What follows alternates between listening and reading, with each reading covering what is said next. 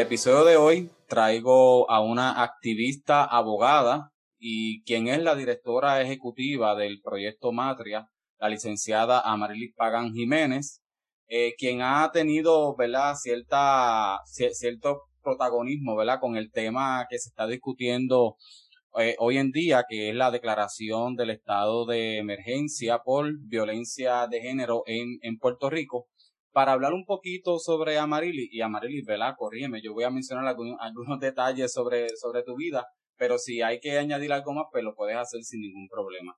Okay. Pagán es abogada, como dije, escritora y activista de derechos humanos hace muchísimos años. Estudió Derecho en la Universidad de Puerto Rico, en el recinto de, Río Piedra, y es la cofundadora del proyecto Matria, en donde se desempeña como directora ejecutiva y está a cargo de la elaboración de, modelos de desarrollo económico y apoderamiento de las organizaciones o de la organización. El proyecto Matria se, se generó o se, o se fundó en el 2004 este, y tiene como misión apoyar el desarrollo y autosuficiencia de personas en Puerto Rico mediante el ofrecimiento de alternativas de vivienda y servicios integrales y tiene como misión dentro de muchas, tiene como, como visión promover políticas públicas y, alianzas y alianzas multisectoriales a favor del desarrollo económico comunitario y de la equidad de poblaciones diversas. También facilitar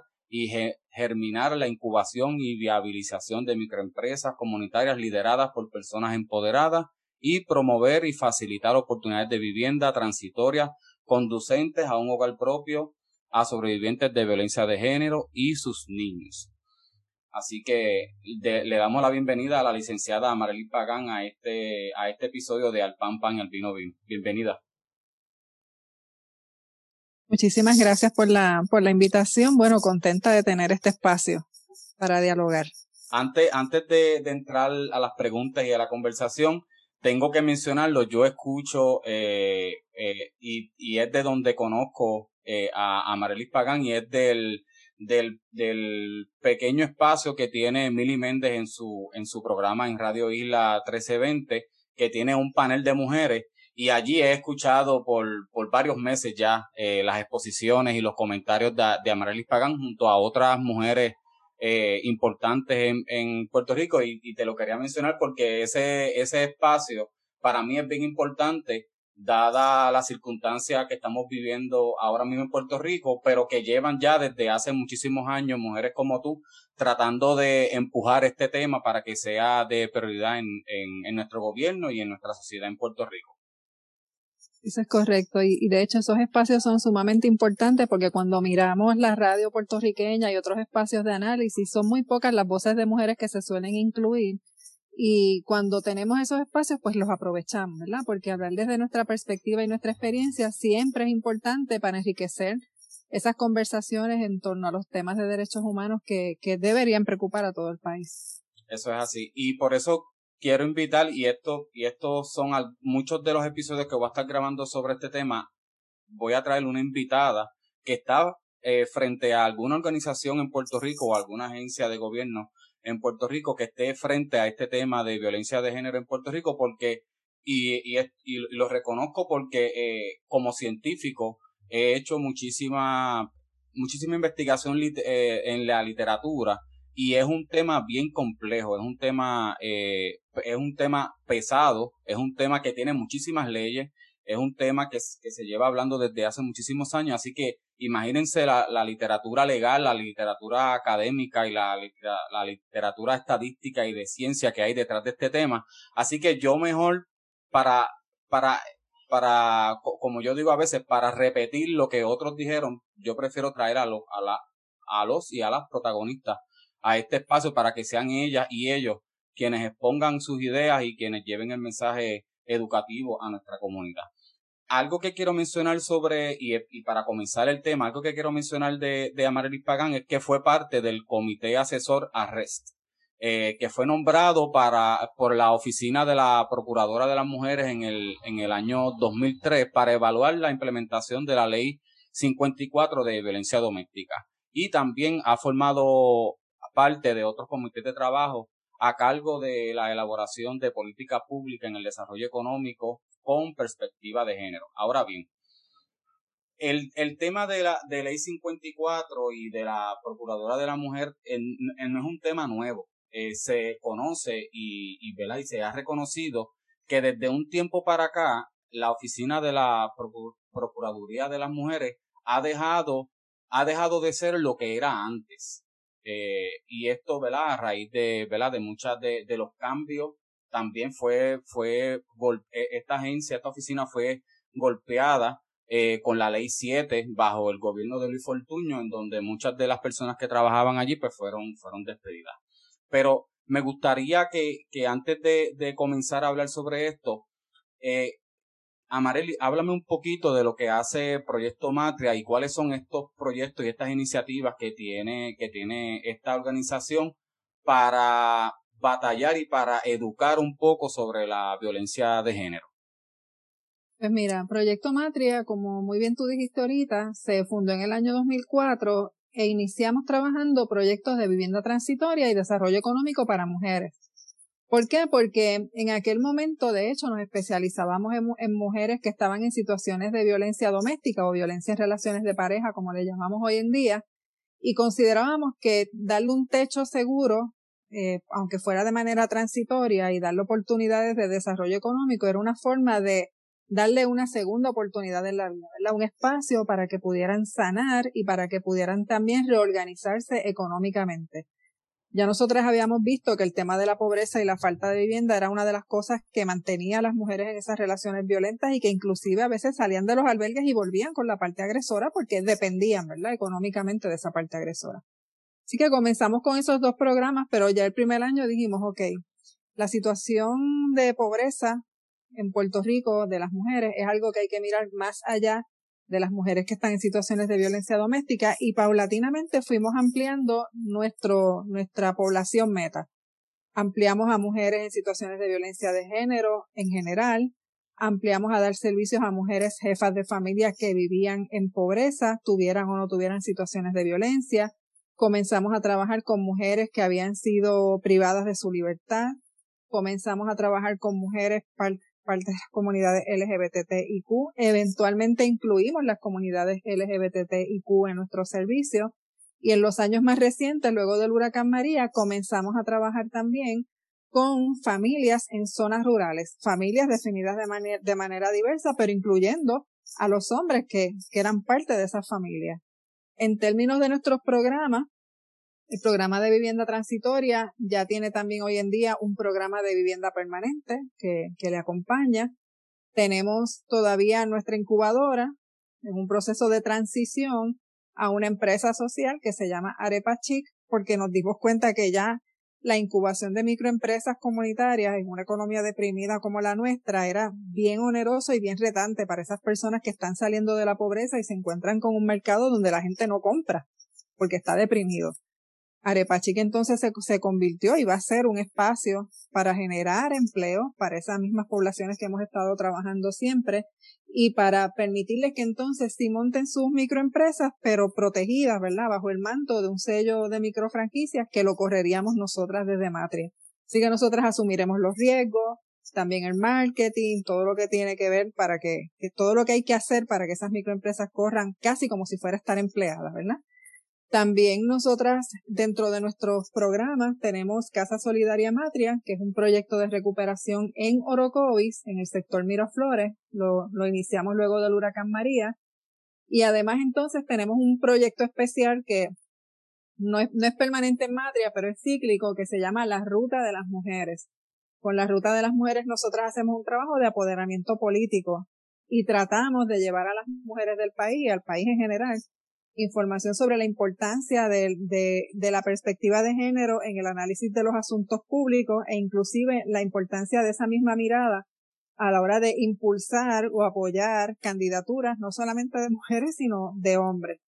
Y bueno, que siempre hemos tenido un componente educativo que para nosotros ha sido bien importante y hemos tenido proyectos de educación profesional, créditos de educación continua, por ejemplo, para profesionales, educación comunitaria, y Y este trabajo constante, como el que estamos haciendo hoy a, través de, de, tu podcast, ¿verdad? Que es también eh, aprovechar espacios como este para seguir educando sobre todo lo que tiene que ver con, con la equidad de género y lo que nos toca hacer como país para prevenir la violencia hacia las mujeres.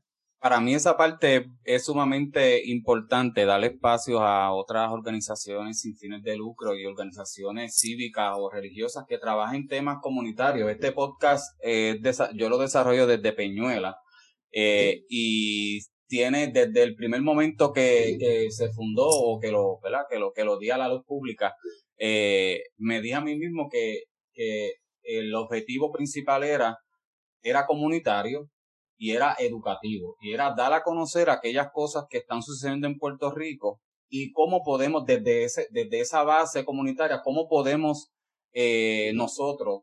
Como protagonistas, podemos ser la solución a muchos de los problemas que tenemos en, en, nuestro, en nuestro país. Así que de verdad que muchísimas gracias porque el esfuerzo, ahora que tú me cuentas todo lo que, lo que hace el proyecto Matria, eh, ustedes son un ejército grandísimo que abarcan muchísimas áreas dentro de la problemática social de violencia de género. No solamente atacan el problema de violencia de género, sino también yo creo que la palabra que, que podemos utilizar para, para para resumir, yo creo que es que atacan la desigualdad en, en la mujer.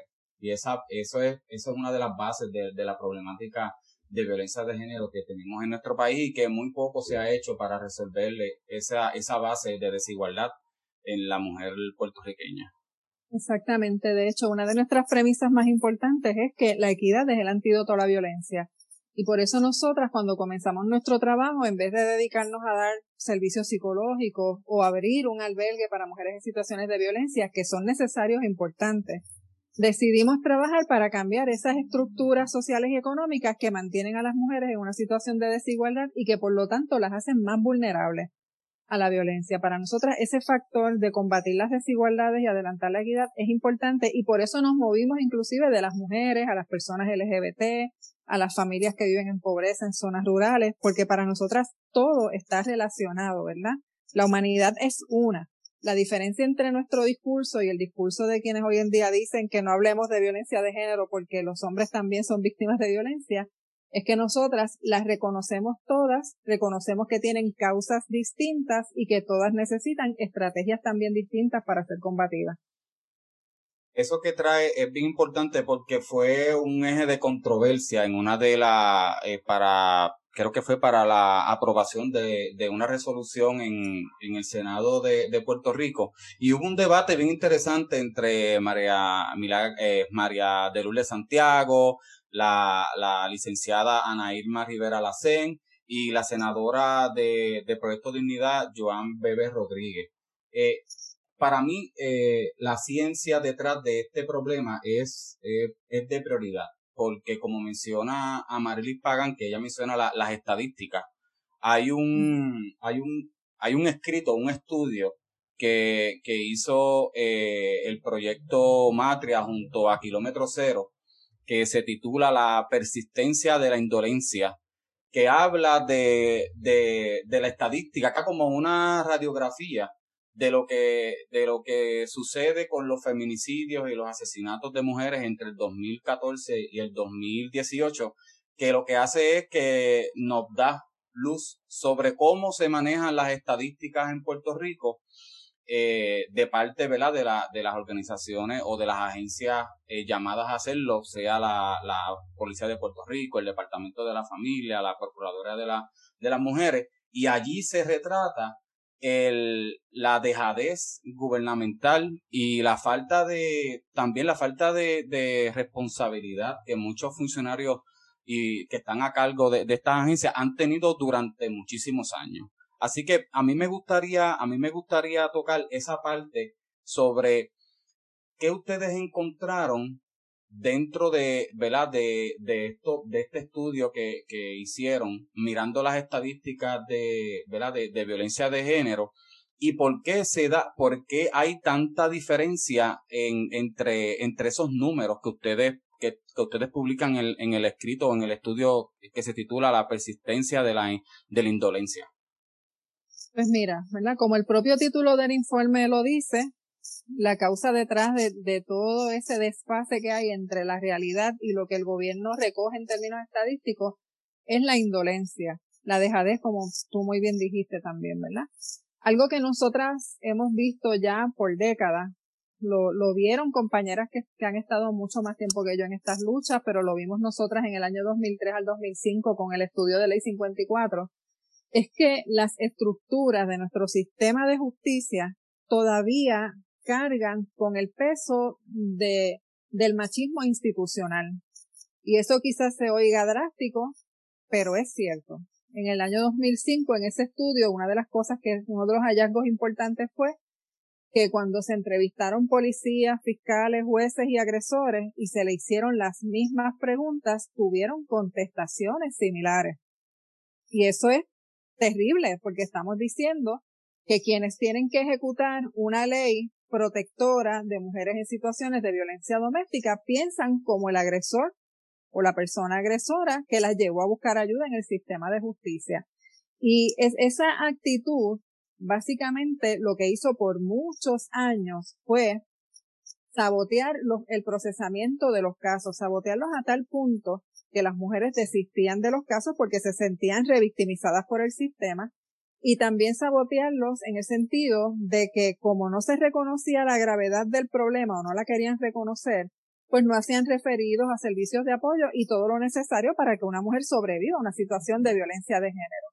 Pues cuando ahora en el año 2019, básicamente 15 años, 16 años después, hicimos el estudio sobre los feminicidios, nos encontramos con que ese mismo patrón de menosprecio y de invisibilizar la violencia hacia las mujeres se refleja en el recogido de estadísticas.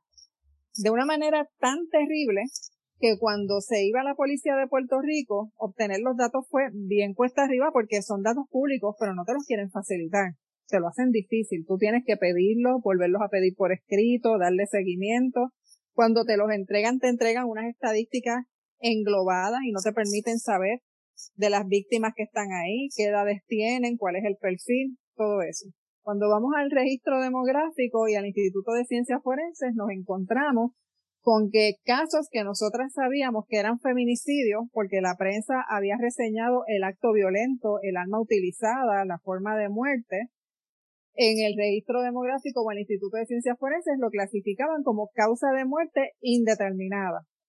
Y cuando íbamos entonces ya a buscar en el Departamento de Justicia y Tribunales, pues era también otro cuento. Esas estadísticas no cuadran entre ellas porque un caso que pasa por la policía o el Instituto de Ciencias Forenses no necesariamente llega a tribunales. ¿Qué pasó con todo eso? Bueno, que nosotras utilizamos una base de datos externa. Esa base de datos la creó Carmen Castelló, que es una trabajadora social jubilada que de manera voluntaria, yo te diría que por 10 años o más, ha estado recogiendo todos los feminicidios que se reportan en los medios de comunicación del país. No solamente los feminicidios, los casos de agresión sexual, los casos de mujeres desaparecidas. Y esa base de datos se comparó con los datos independientes que fuimos obteniendo de la policía y de registro demográfico y validamos los casos, pero descubrimos que la Policía de Puerto Rico subreporta en promedio un 18% menos de los casos que realmente ocurrieron en Puerto Rico. De hecho, hubo un año que reportaron 26% menos feminicidios de los que ocurrieron. ¿Y por qué pasa eso? Bueno, porque aparece el cadáver de una mujer y si no es un caso de violencia doméstica en, en los que el asesino o confiesa o se suicida, pues simplemente se quedaba como en, como en un vacío, ¿verdad? Y a veces las investigaciones ni se completaban. Algo que vimos en el año 2020, porque en el año 2020 el Observatorio de Equidad de Género, que fue como una continuidad casi natural del primer informe que hizo Matria y Kilómetro Cero, que ellos, ellas están llevando el conteo de feminicidios, registraron 60 feminicidios y casi el 50% de esos feminicidios continúan sin ser esclarecidos. ¿Ok? Entonces, esas son cosas ya estructurales que requieren esfuerzos mayores, no meramente de las organizaciones, porque imagínate, nosotros estamos haciendo una inversión de energía tremenda en rastrear estadísticas y casos, cuando el gobierno de Puerto Rico podría hacerlo si tuvieran una política pública clara, si tuvieran protocolos y si tuvieran un sistema de recogido de estadísticas que fuera eh, actualizado constantemente. ¿Por qué no lo hacen? Bueno, pues de nuevo, la persistencia de la indolencia, ¿verdad? Eso se queda para después, eso no es prioridad.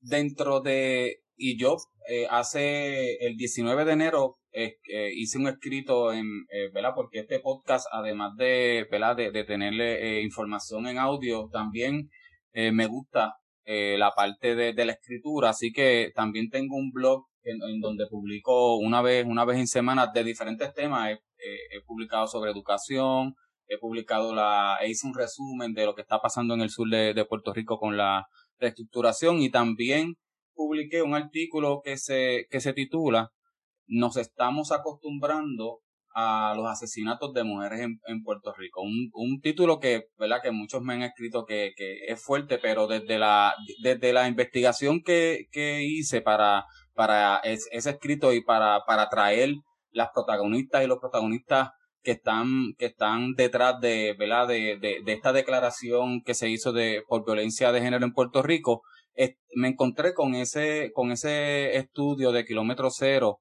y, y proyecto Matria y hay, hay unas, hay unos bloques de información bien particulares que, que, que se comparten en ese escrito y es que detallan el nombre, la edad, y, e información demográfica de las mujeres que fueron asesinadas. Y, y, ya que estamos hablando de estadísticas y de lo que, de lo que ustedes se encontraron con, e, con las estadísticas que, ¿verdad? Que, que fueron suministradas por la Policía de Puerto Rico, ¿qué tan importante es ponerle nombre, año, de dónde es, cuál es su trasfondo cultural o cuál es su trasfondo económico, su escolaridad, ¿Qué, qué, qué importancia tiene esto para ponerle nombre y apellido a, a la violencia de género en, en Puerto Rico? Eso es de vital importancia de vital importancia y te voy a explicar por qué. Por ejemplo, en nuestro informe de feminicidios nosotras encontramos que la tasa de feminicidios en Puerto Rico es de 3. Esa tasa cuando tú la comparas a nivel internacional se considera ahí en el borderline entre alta y muy alta. Es una tasa similar de feminicidios a la de República Dominicana, a la de Perú y otros países de América Latina. Y a nivel de Estados, de Estados Unidos, Puerto Rico es, la jurisdicción número 13 en tasa de feminicidio. O sea, estamos bien arriba y eso es bien negativo cuando tú comparas con, con otras jurisdicciones de Estados Unidos esa, esa información, cuando tú la sumas al perfil sociodemográfico de las mujeres asesinadas, que en, nuestro caso hicimos el ejercicio de buscar por lo menos la información, usar la información que tuvimos accesible, tratando de, de obtenerla de las agencias de gobierno, descubrimos, por ejemplo, que la mayor parte de los, de los feminicidios ocurrieron en el hogar. Que el, el arma principalmente utilizada son las armas de fuego. Que las mujeres que están en el peligro en, mayor peligro de ser asesinadas son mujeres que están entre 18 y 24 años con menos de cuarto año de escuela superior. Mira qué cosa tan específica se puede encontrar. La tasa de feminicidios de ese grupo de mujeres es de 19, o sea, más de seis veces el equivalente a la tasa de feminicidios de Puerto Rico cuando tú englobas. Y con ese tipo de información, quienes trabajamos para prevenir los feminicidios, para prevenir la violencia de género, tenemos una base para establecer las estrategias de acción, no solamente a nivel educativo, sino también en términos de propuestas de legislación. Como una de las recomendaciones que nosotras dimos en el informe fue regular la aportación de armas de fuego de manera más estricta de lo que se ha estado haciendo hasta ahora. Irónicamente, luego de nuestro informe se firmó una ley de armas que es más flexible. Em, y también eso nos permitía saber a nosotras como organizaciones, activistas que educamos, que atendemos mujeres, nos permitía saber que tenemos que mirar ese grupo poblacional, esas jóvenes que se salen de la escuela antes de completar el cuarto año de escuela superior y que están entre los 18 y 24 años, son las víctimas más probables de feminicidio en los próximos meses. Así que tendría que haber campañas educativas, acceso a servicios para ese sector poblacional. Entonces, así de importante es tu poder tener acceso a todos los datos, tanto de la víctima como de la persona que es victimaria. Yo añadiría datos que son importantes. Em, el ingreso, la zona geográfica, su perfil racial, si son inmigrantes, si tienen documentos o no como inmigrantes, si tienen diversidad funcional. todo ese tipo de cosas es bien importante porque te da una información que es riquísima a la hora de tú planificar tus actividades educativas, tus servicios, tomar decisiones sobre dónde tú vas a montar una oficina, por ejemplo, ¿verdad?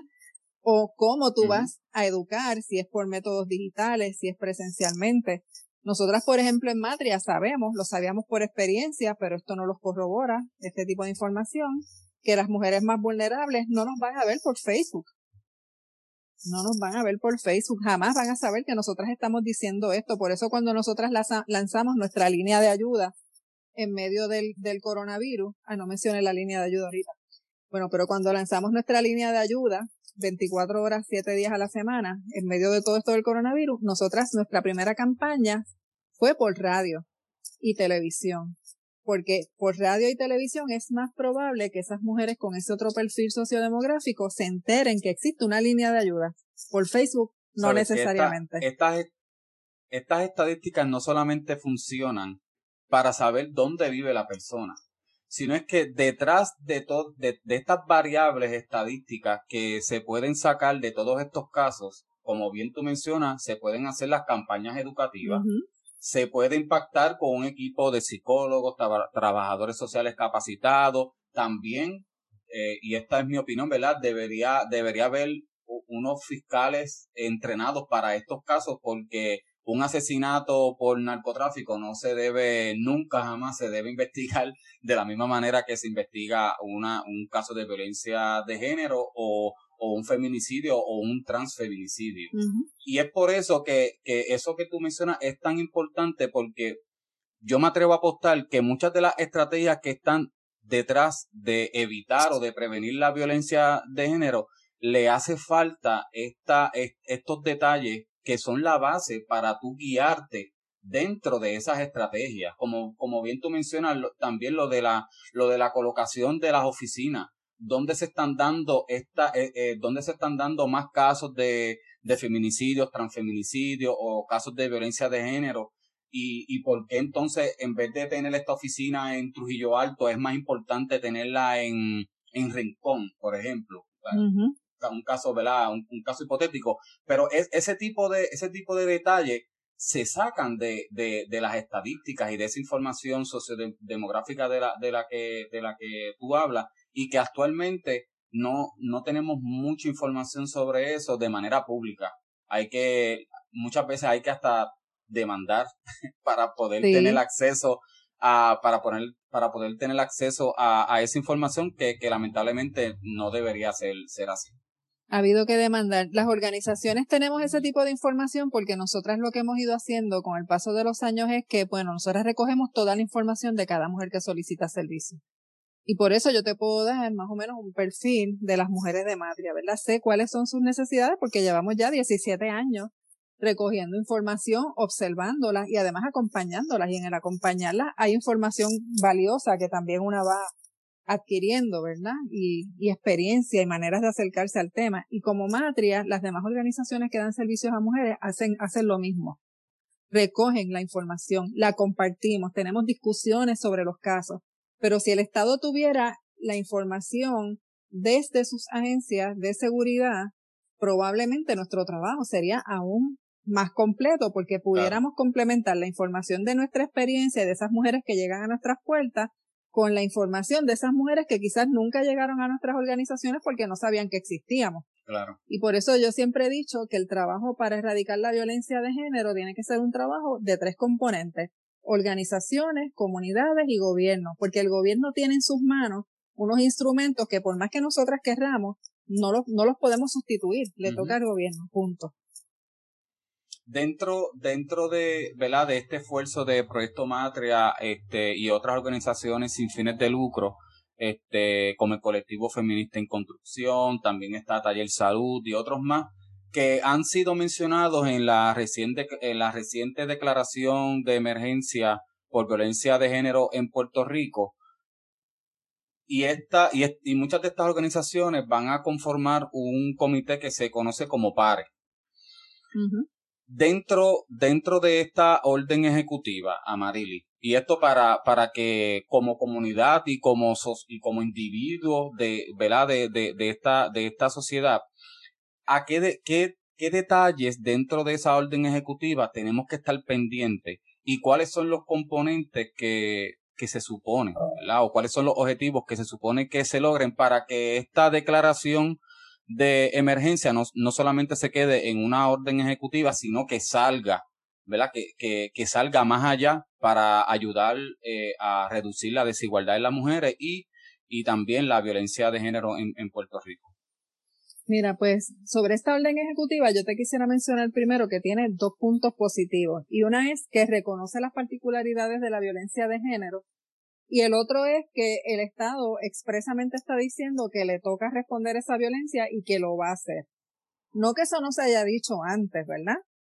Pero de esa manera tan contundente y en una declaración de estado de emergencia, pues es la primera vez que estamos viendo ese tipo de expresión gubernamental en cuanto a su contenido y cosas que tendríamos que darle seguimiento. Bueno, pues a mí me parece esencial estar segura de que los tres espacios para organizaciones en ese comité PARE sean para organizaciones que tengan independencia de criterio, conocimiento de la población, ¿verdad? Que suele sufrir la violencia de género en Puerto Rico, que tenga un compromiso de transparencia con otras organizaciones y con el país en general de informar lo que está ocurriendo, inclusive de alertar si estuvieran dándose discusiones que sean negativas para adelantar esa agenda de equidad y de detener la violencia de género.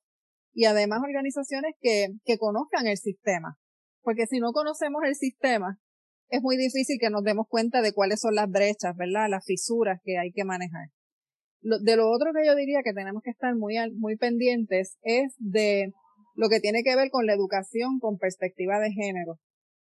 En este caso, la orden ejecutiva dice que reconoce la importancia de la educación con perspectiva de género, pero todavía no, el gobierno no ha sido muy claro en cómo, qué es lo que va a hacer para implementar esa educación.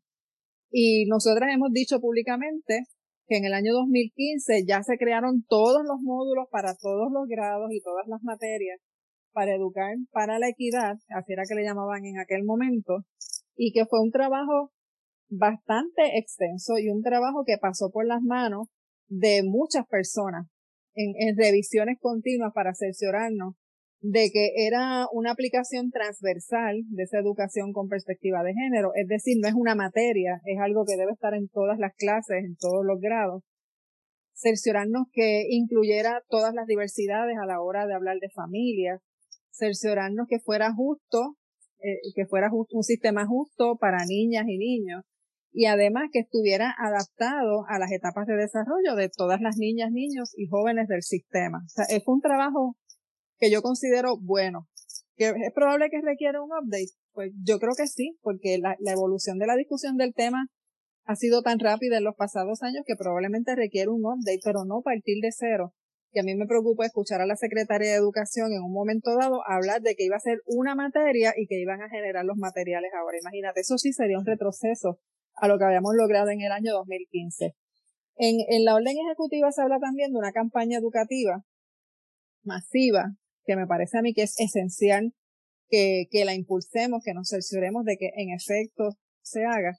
Pero también esa campaña, yo, yo creo que las compañeras que estén en ese comité deben evaluarla e inclusive consultarla con las demás organizaciones. ¿Por qué? Porque en el año 2014 al 2015, bajo Alejandro García Padilla, hubo un comité multisectorial similar y se inició una campaña educativa. Y yo recuerdo que tuvimos que pulsear bastante con la agencia de publicidad que contrató Fortaleza porque no tenían una, una comprensión cabal del tema. Y recuerdo que hablaban de igualdad y nosotros decíamos no, no es igualdad, es equidad, tuvimos que explicar y explicar. Y así tuvimos que hacer con otras partes de la campaña, que bueno, que luego con la entrada en la, en la época electoral y de campaña política, pues esa campaña educativa se quedó también en el aire.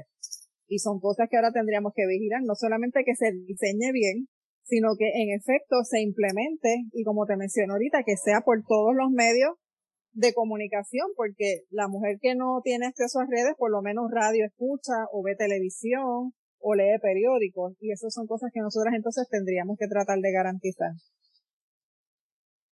En estos días, creo que fue ayer o antes de ayer, eh, hubo una, unas vistas públicas para el proyecto 130 para enmendar la ley 246-2014, que, que, se conoce como el, Código Penal de Puerto Rico, a fines de definir el, el feminicidio, el transfeminicidio, en donde Amarilis Pagán y tuve.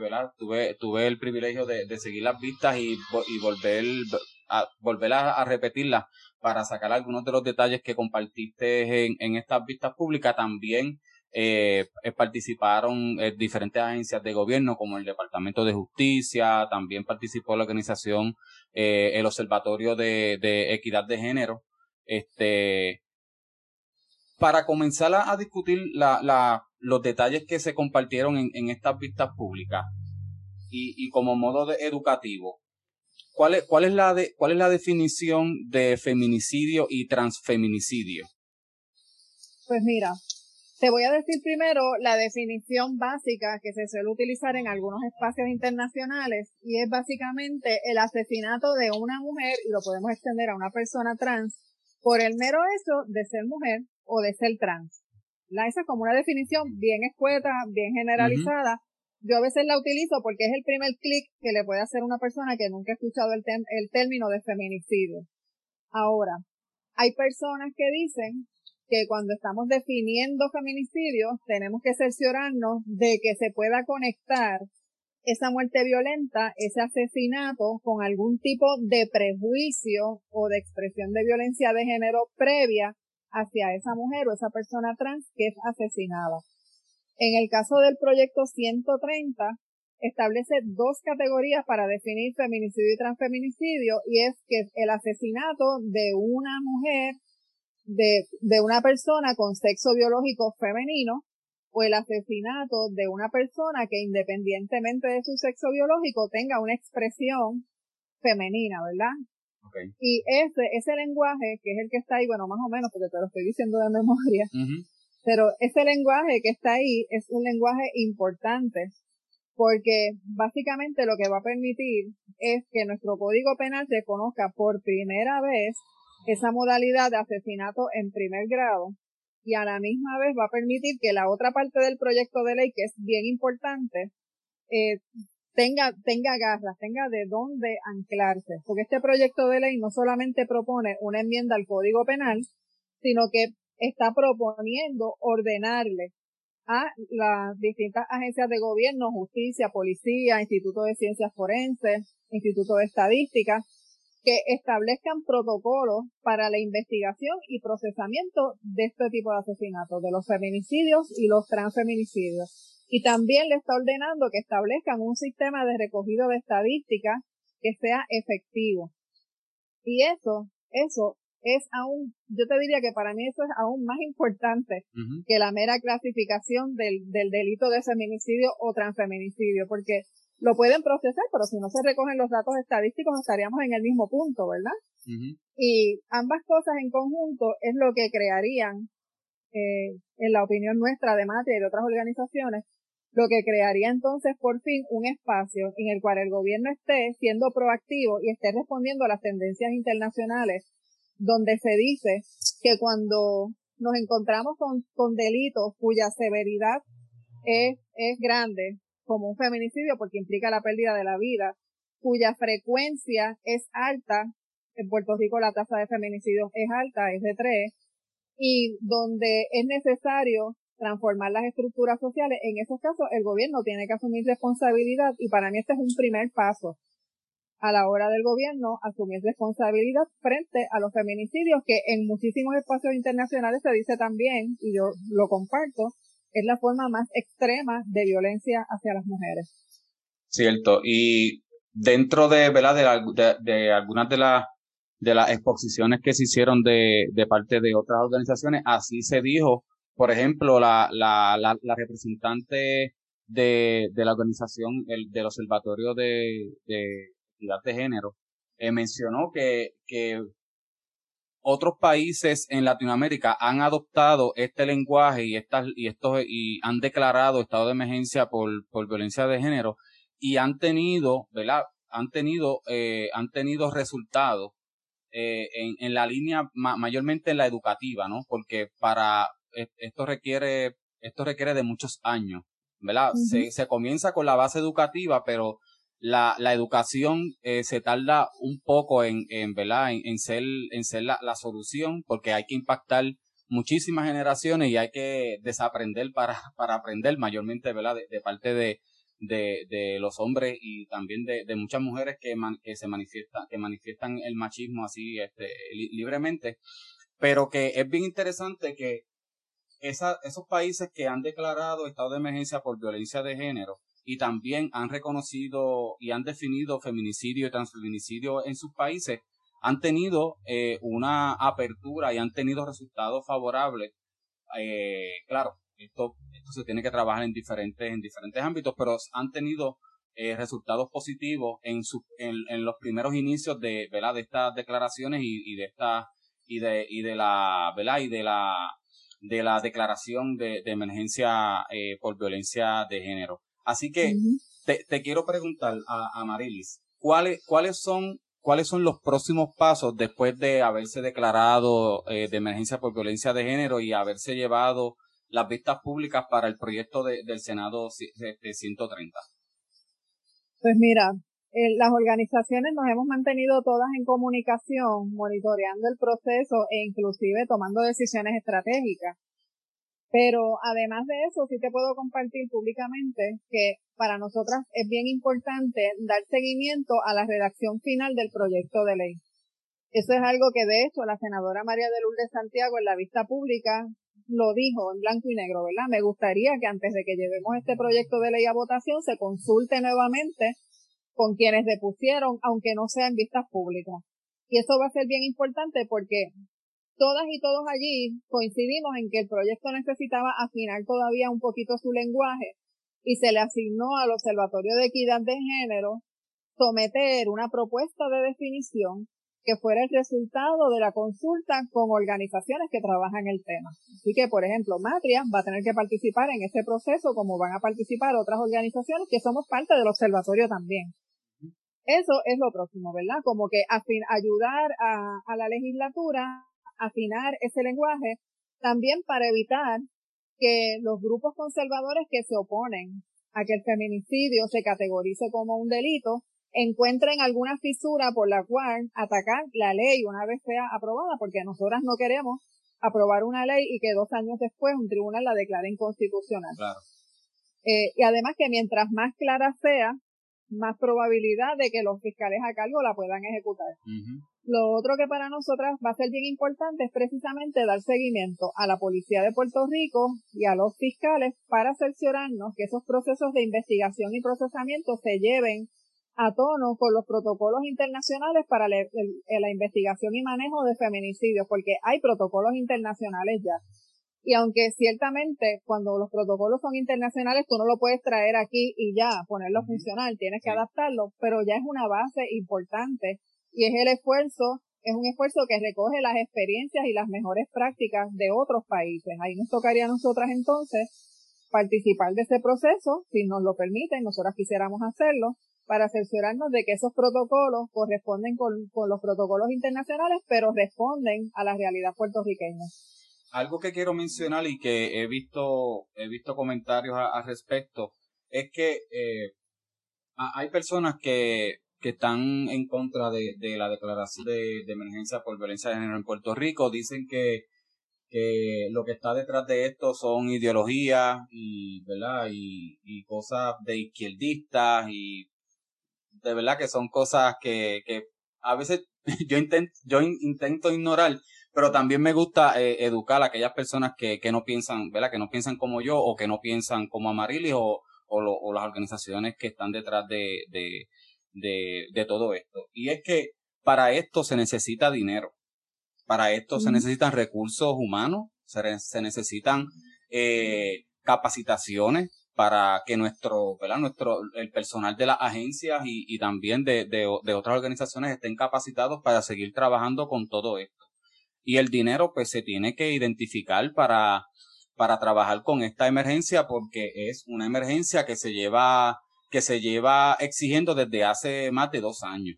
Así que si se identifican dinero para, para el baile, botella y, baraja y para, para unos juegos centroamericanos y, ¿verdad? y se identifican dinero para otras cosas que que ahora mismo no tienen prioridad, pues esto sí tiene prioridad porque está afectando a la, a la mayoría de, a la, a la mayor parte de la población en Puerto Rico que son nuestras mujeres.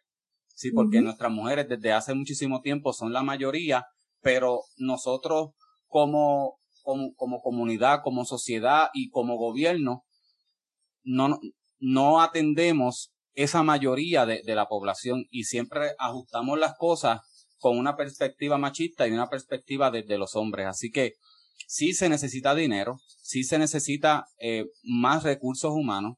Así que, ¿verdad? Eh, y esto es, y esta es mi opinión. Yo espero que el gobierno de, de Pedro Pierluisi identifique el dinero que se tenga que identificar para que esta declaración no se quede solamente en papel y se, y se tenga una fuerte campaña educativa, los recursos necesarios para nuestros policías y los fiscales y las fiscales y también eh, es, eh, ese recurso económico tan importante que, la que las organizaciones sin fines de lucro necesitan para que sigan eh, trabajando este tema de, de, violencia de género que no solamente se queda ahí, sino que también eh, ataca o, o, o, es, o es la solución para lo que, lo que para mí es, es, la, es la base de todo, que es la, la desigualdad que sufren nuestras mujeres en, en, en Puerto Rico. Sí, de hecho, mira, una política pública a la que no se le asignen fondos para ejecutarla es, no es política pública, punto. Es una expresión del gobierno, pero no, no constituye una política pública porque no se refleja en las acciones gubernamentales. Así que tanto la orden ejecutiva como el proyecto 130, si se convierte en ley, requieren una asignación presupuestaria. Y mira, importante lo que acabas de decir. En el año 2006, la doctora María Enchautegui, que es economista, hizo un estudio sobre el presupuesto gubernamental desde una perspectiva de género. Ese estudio se lo comisionó la licenciada María Dolores Fernó cuando era procuradora de las mujeres. Y uno de los hallazgos principales es que del presupuesto estatal de, de, Puerto Rico se utiliza menos de un centavo de cada dólar, o se utilizaba en aquel año, ¿verdad? menos de un centavo de cada dólar al temas relacionados con el desarrollo de las mujeres. ¿Ok? Menos de un centavo de cada dólar para el por ciento de la población. Aquellos que no están escuchando, traten de, imaginar lo que es menos de un centavo, por favor. Entonces, es nada. Imagínate, eso fue en un momento en el que todavía no había ocurrido el cierre gubernamental del año 2006, en el que no habíamos comenzado con las medidas de austeridad, en lo que no teníamos una junta de control fiscal. Yo me gustaría saber si se hiciera ese análisis ahora, cómo quedarían las mujeres en términos de asignaciones presupuestarias.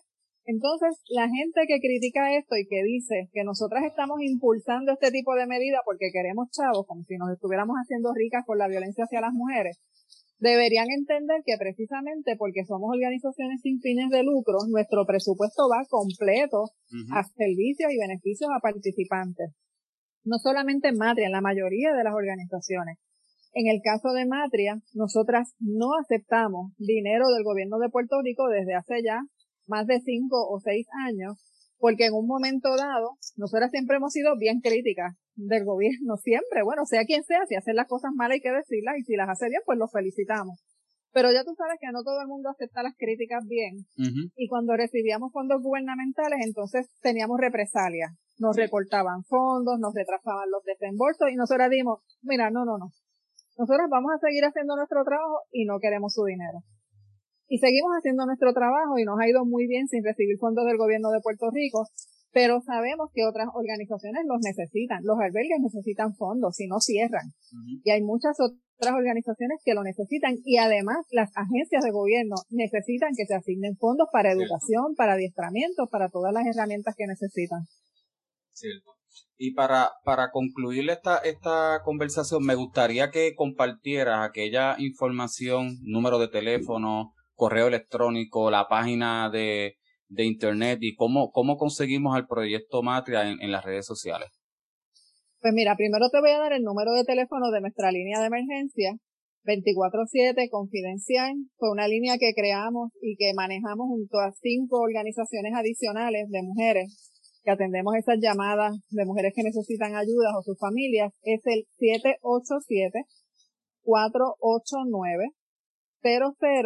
787-489-0022. 489-0022. Esa es nuestra línea de emergencia. para que las personas llamen línea de ayuda y puedan orientarse. En esa línea se le puede hacer evaluación de su situación, plan de, plan de escape, plan de seguridad, evaluación de letalidad, coordinaciones de servicio. ¿okay? Esta línea surgió en abril, luego de que se hiciera el lockdown, porque nos dimos cuenta que el gobierno no, no estaba ni siquiera atendiendo las líneas de emergencia para casos de violencia de género y nosotras anticipábamos que iba a aumentar y en efecto pues vimos que el 2020 fue un año bien sangriento para las mujeres. Eh, en otros espacios que nos pueden encontrar, bueno, nuestra página web es proyectomatria.org y nos pueden encontrar también en Facebook, en Twitter, en Instagram. No solamente como Proyecto Matria, pueden ver nuestros otros proyectos, Casa Solidaria Matria, y pueden encontrar también la Ruta de las Mujeres. Y aquellas personas que quieran donar a, su, a sus esfuerzos, ¿cómo lo pueden hacer? Pues mira, en la página web de Matria pueden buscar el botoncito de donar, eso es un donativo a través de PayPal, pero también tenemos donativos por ATH móvil. Buscan en ATH móvil el botón de donar a organizaciones y escriben Proyecto Matria, así juntito. Ese es nuestro PAS y pueden donar también por ATH móvil. Bien, pues muchas gracias a y les soltamos a que sigan buscando información al respecto. Aquí se compartió muchísimos informes, muchísimos detalles este, sobre, ¿verdad? sobre el tema de violencia de género en Puerto Rico y la perspectiva de género. Mucha de esta información, particularmente la que Amaril nos compartió al final, el número telefónico, eh, la página web, cómo lo pueden conseguir este, en las redes sociales y cómo pueden donar, va a aparecer en las notas de, este episodio y queremos agradecerle a Marily por aceptar la, la, la invitación, mi admiración, como, como bien dije, la llevo escuchando por muchísimos meses en el espacio de, de Mili Méndez, en el espacio, ¿verdad? En, el espacio de mujeres que tiene, que tiene su programa. Y para mí es, un honor tener esta conversación con ella y tratar de educar a los que escuchan este podcast y, y también tratar de, educarme a mí como hombre, eh, ¿verdad? Cómo, cómo piensan las mujeres y, tratar de, ponerme los zapatos de, de ellas para apoyar estos esfuerzos que, que, que el proyecto Madre hace. Gracias por la invitación y yo te felicito a ti, honestamente, porque veo que conoces el tema y que eres un hombre solidario y para nosotras siempre es una alegría encontrarnos con hombres solidarios con nuestras luchas y nuestras causas, porque eso también es algo a lo que siempre hemos aspirado las feministas, ¿verdad? No somos nosotras solas contra el planeta, sino que nosotras queremos estar nosotras con el planeta, en igualdad de condiciones, con solidaridad, con empatía, así que te felicito porque veo que conoces el tema y que además tienes un gran compromiso. Muchas gracias, muchas gracias, Marily.